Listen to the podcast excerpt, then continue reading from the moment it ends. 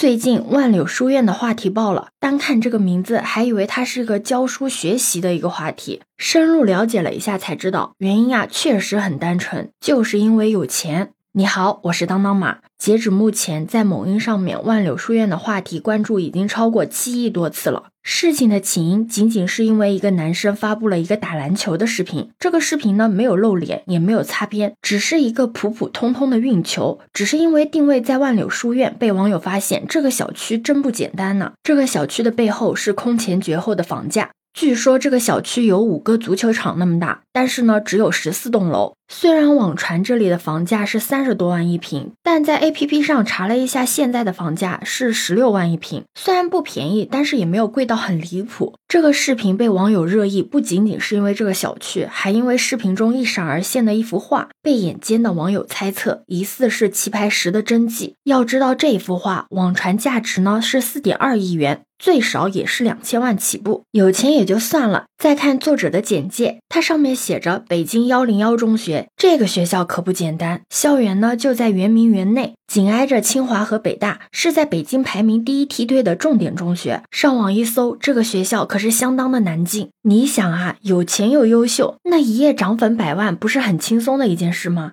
视频的评论区里面，一众网友纷纷称自己为老奴，坐等上岗，甚至还有人连夜手写表白信。你就说吧，这个视频拍的都没有露脸，怎么还表白了呢？果然，人长得啥样不重要，看见豪宅长啥样就行了。我不知道你有没有看过这一封表白信，但我也不建议你特地的去搜索，因为真的谁看谁尴尬，因为太过于土豪了，而且看起来家世确实很好，所以发视频的这个作者就被网友称为少爷。就这样，万柳书院火了。有一位网红发了一个零距离接触万柳书院的少爷的视频，都有二百五十多万的点赞。一看流量居然这么的火爆，万柳书院的小姐也出来了。就在万柳书院话题居高不下的时候。那个让少爷爆火的运球视频已经被偷偷的删掉了，而新的话题“万柳书院少爷慕强慕权的氛围”这个话题上了热搜。截止目前有四点四亿的阅读量，视频也有五十六万的点赞。这个视频的主要内容是告诉我们，普通人的成功呢，不等于他们不努力，而可能是因为一些资源的差距而导致失败；而富人的成功也不能否认他们很努力，但确实还有很大的因素是因为他们有资源的加持。不知道你有没有一种感觉啊？就小时候我们认识的那些明星，都是一些出身比较贫寒或者是一个普通家庭里面的。比较典型的，就像王宝强，他是一路从底层打拼上来的。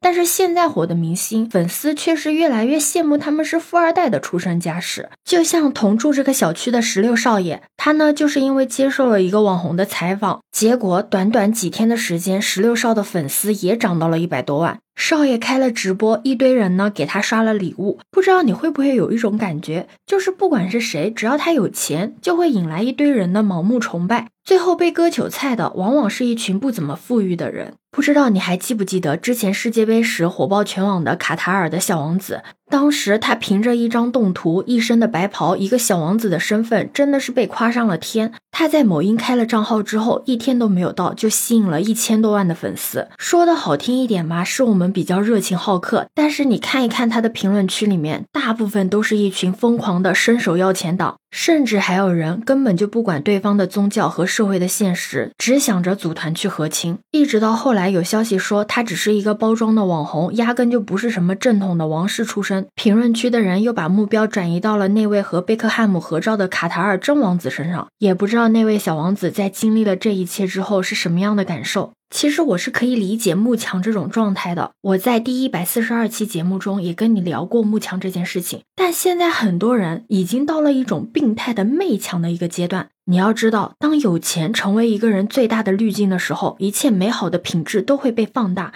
那么人性的阴暗面也会因为有钱而被谅解，也特别容易会产生拜高踩低的价值观。有一句话叫“媚上必定欺下”。你有没有发现，你身边越爱美强的人，往往面对不如自己的弱者的时候，越容易摆出一副高高在上的姿态？不知道你之前有没有看过一个电子厂的视频？那个视频里面有三名培训人员发证件，每喊一个名字呢，就把这个证件扔到地上，让这个员工自己捡自己的证件。他这个扔的不仅仅是员工的证件，也是员工的尊严。但是发证的人也是员工，只不过相较于普通员工来讲，他手上有那么所谓的一点点小权。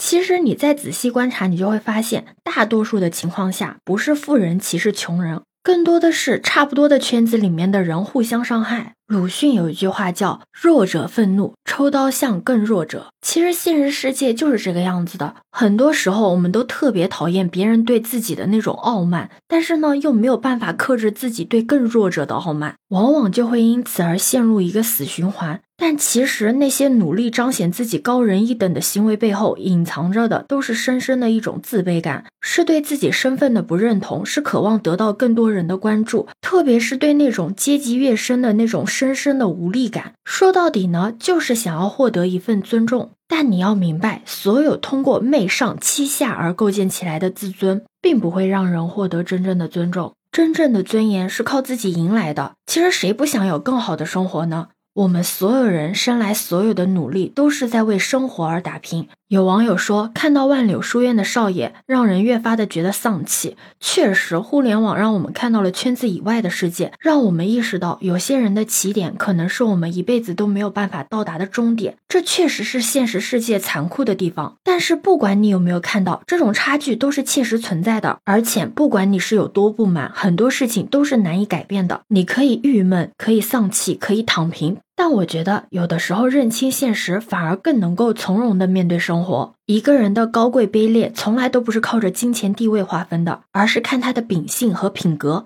为富不仁的人大有人在，人穷志坚者也是不计其数的。我们应该去尊重每一个始终用一百分的努力去生活的人。或许他们活得没有像少爷小姐那么精致，甚至在有些人的眼里看起来是有些糟糕的。但我觉得，只要是拼尽全力了，就无愧于心。不知道你有没有感觉，现在无论是网络还是现实世界，戾气好像是越来。越重了。媚夫和仇富都会让你走向两个极端，那你大量的时间和精力都会被耗在这种无意义的网络纠纷之中。与其把精力放在这上面，还不如把注意力拉回自己的生活，而不是因为他人的人生而绑架自己。人生不过几十年，想要做一个普通人，也是要拼尽全力的。那些真正有格局的人，是身处高位的时候能够体恤别人的不易，身处低位的时候呢，可以给自己留一份自尊。他们更在意的是自我认同，他们。更关心的是自己的人生。其实，只要你不要陷入执念，就能够从容的面对自己的人生，不用在意别人的瓦数亮不亮。你要照亮的是自己的人生。对此，你有什么看法呢？可以把你的想法留在评论区哦。如果你喜欢我的话，也可以在我们常用的绿色软件搜索“当当马六幺六”，就可以找到我哦。欢迎你的订阅、点赞、收藏、关注。这里是走马，我是当当马，拜拜。